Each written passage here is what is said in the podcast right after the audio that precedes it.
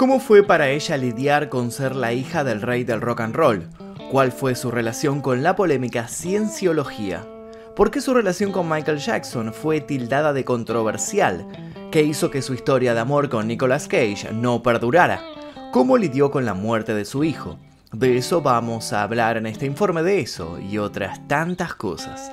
Los herederos de grandes figuras siempre cargan con la dificultad de hacerse con una voz propia dentro de un mundo que los vive relacionando o comparando con sus progenitores. En ese sentido, la tarea a la que se enfrentó esta mujer fue por demás titánica. Ser la hija única de Elvis Presley le otorgó tantos privilegios como traumas. Desde joven tuvo una vida surcada por los altibajos, una conexión íntima con la muerte que jamás la abandonaría y constantes malestares amorosos que se traducirían en diversas relaciones tan turbulentas como mediáticas.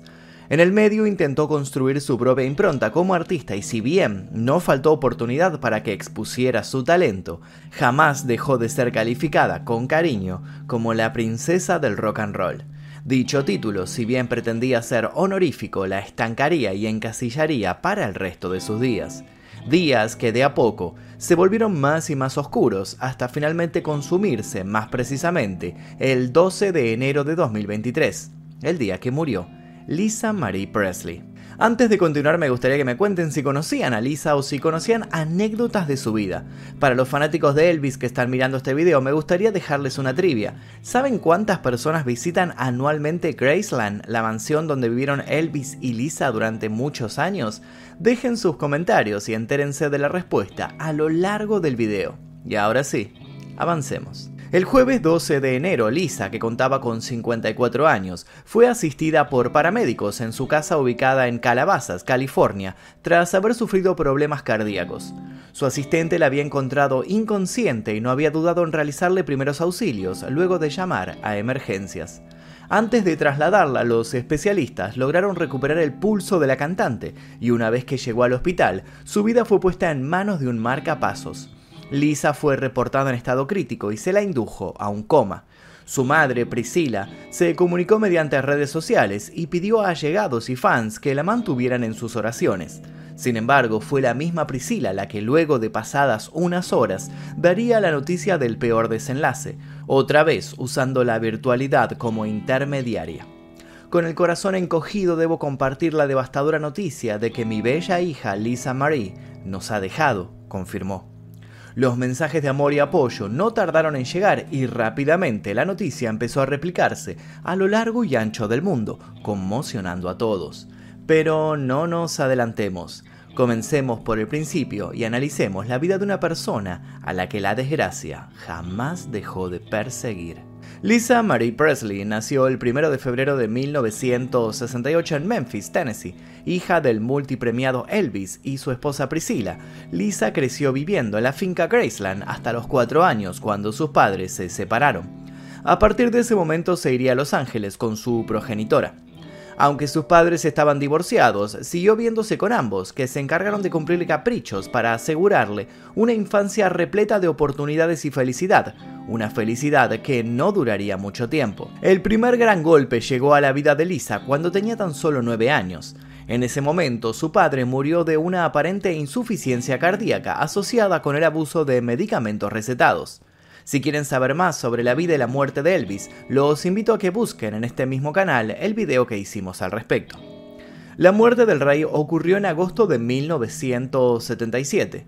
Lisa Marie estaba con él esa fatídica noche y en más de una entrevista se encargó de remarcar su último recuerdo junto con el hombre que revolucionaría la música. Le dio un beso en la mejilla y le deseó buenas noches, lejos de imaginar que ya no lo vería despertar. Lo que siguió fueron imágenes traumáticas. Su padre desplomado boca abajo en el baño, asistentes corriendo, gritos por el teléfono, imágenes que jamás saldrían de su mente. Diría ya adolescente que ese día había tenido un terrible presentimiento y que luego del deceso quedaría en ella una prematura obsesión por la muerte. Como veremos más adelante, quedaría claro que la muerte también se obsesionaría con ella. Luego de aquello, Priscilla crió a Lisa mientras intentaba sostener su carrera de actriz. Lisa aprovechó ciertas ausencias de autoridad en su vida y cuando estaba en el tercer año de la secundaria, abandonó la escuela. Su plan no había mucho plan. solo dudas existenciales, un dolor interno muy profundo y una pulsión heredada por intentar ahogar las penas con psicofármacos. Comenzó así a abusar de drogas ilegales y con tan solo 17 años fue enviada al Centro de Rehabilitación para Celebridades de Scientology. Estén atentos porque de este inquietante lugar hablaremos más adelante en este mismo informe. Mientras estaba en esta instalación, Lisa conoció al músico de rock and roll Danny Cogg. Presley y Cogg se casaron el 3 de octubre de 1988.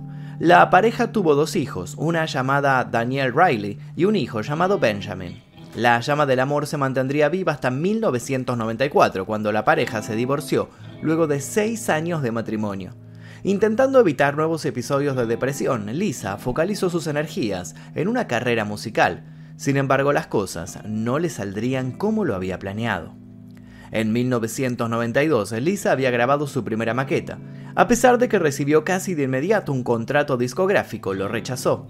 Sus sensaciones eran encontradas. ¿Estaban valorando realmente su arte o solo la intentaban mimar por ser la hija de Elvis?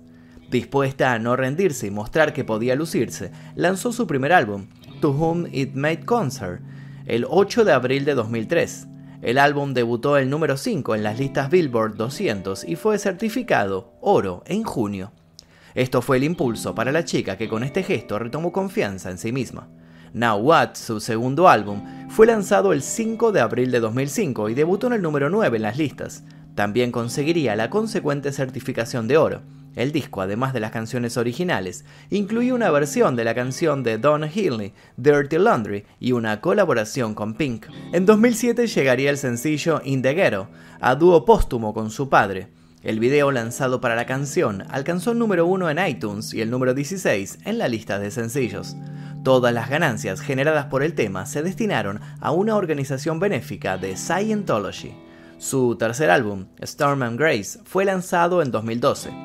Si tenemos en cuenta estos hitos, no cuesta creer que Lisa realmente tenía posibilidades de forjarse su propio podio como leyenda. Sin embargo, sus problemas con las adicciones siguieron entorpeciendo muchos de sus pasos y aquel disco de 2012 terminaría siendo el punto final de una carrera por demás prometedora. Antes de hablar de ese consumo problemático que la alejó de su vocación, hablemos de otro aspecto fundamental en la vida de Lisa, sus controversiales historias de amor. En mayo de 1994, Lisa Presley, la princesa del rock, y Michael Jackson, el rey del pop, sorprendieron al mundo con un comunicado en el que avisaban que se habían casado en República Dominicana en una ceremonia austera y solitaria. Tras aquello y dejando a los periodistas con más preguntas que respuestas, se recluyeron en Neverland, la mítica propiedad de Jackson. Las versiones sobre cómo se inició la relación son diversas. Los agentes de prensa del cantante dijeron que la invitó a cenar a un exclusivo lugar que cerró para la pareja, y que en medio de la comida el rey del pop se arrodilló ante ella, sacó un anillo de su bolsillo y se le declaró. Lisa Marie contó una historia distinta y menos romántica. Según su versión, uno de los abogados de Jackson consiguió su teléfono y la llamó para preguntarle si estaba dispuesta a ser la novia de Michael. A nadie se le pasó por alto que más allá de estos detalles el matrimonio era oportuno. En el momento en que anunciaron la boda, Jackson estaba tratando de superar las primeras acusaciones de abusos sexuales a menores.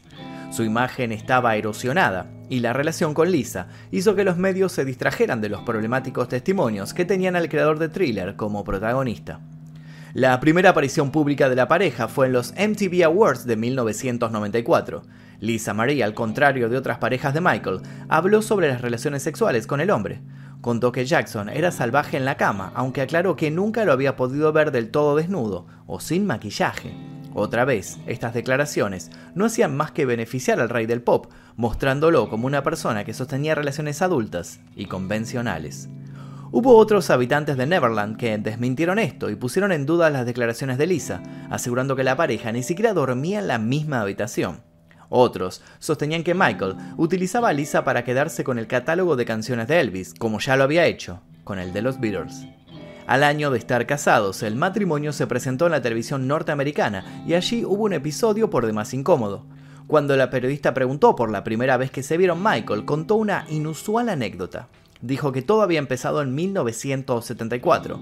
Por ese entonces, Elvis dominaba Las Vegas y hacia allí habían ido a cantar los Jackson 5. Para cuando eso pasó, Michael tenía 16 años y Lisa 6. Lisa Marie interrumpió a su entonces esposo y reforzó la idea de que no habían tenido contacto en ese tiempo. El asunto se grabó como sospechoso en el imaginario colectivo. Lisa Marie defendió con firmeza y énfasis a Michael cuando se le acusó de pederastía. Sin embargo, a pesar de que insistió en que lo amaba y su relación era genuina, un par de semanas después fue vista en una playa descansando con su ex marido, el padre de sus dos hijos. Al poco tiempo, el anuncio de la separación fue oficial. Antes de continuar, quiero recordarles que en este canal tenemos un video sobre la vida y la muerte de Michael Jackson. Los invito a que lo chequen cuando terminen de ver este informe. Continuemos. La relación con Michael Jackson no fue la única que pondría a Lisa Presley en el centro de todas las noticias. En el año 2000, Lisa se comprometió con un músico llamado John Ossachka.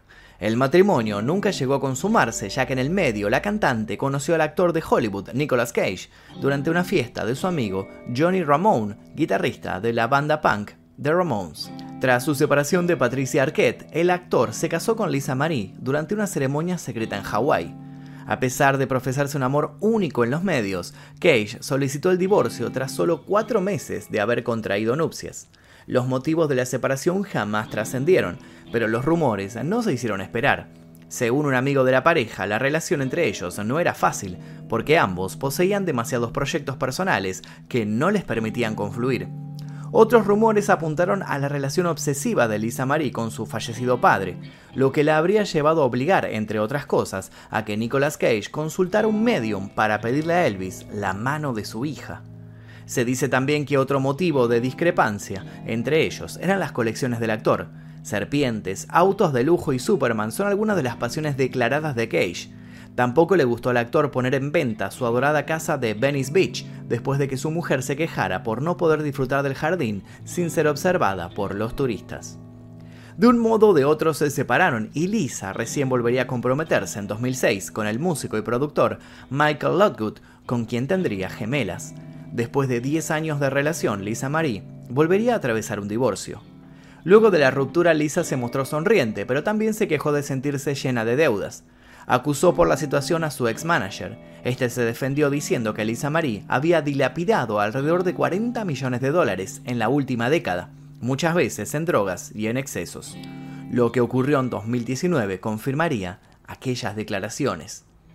En 2019 Priscilla Presley se mostró preocupada por su hija Lisa y le rogó a la iglesia de la cienciología que la salvaran. Por esos meses se supo que Lisa tomaba unas 80 pastillas de opiáceos al día, las mezclaba con alcohol y había llegado a pasar una semana sin dormir.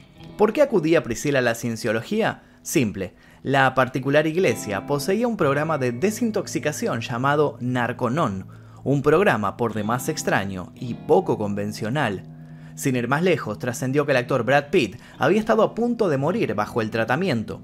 Sam Domingo, ex nuera del tenor Plácido Domingo y ex integrante de la cienciología, reveló que Pitt fue puesto en algo llamado purificación, que consiste en llenar a las personas de vitaminas y ponerlas en un sauna, para sudar durante 5 horas al día.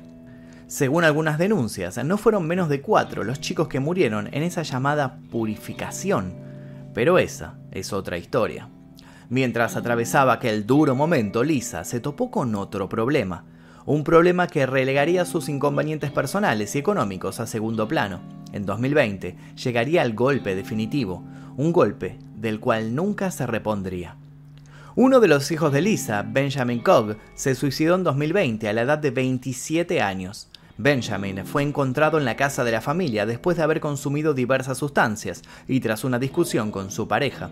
Nunca se supera, con estas dolorosas palabras recordaba Lisa Marie Presley hace solo unos meses, en septiembre de 2022, la trágica muerte de su hijo. He lidiado con la muerte, el dolor y la pérdida desde que tenía nueve años. He tenido más de la cuenta en mi vida y de alguna manera he llegado hasta aquí, escribió en un ensayo compartido por la revista People.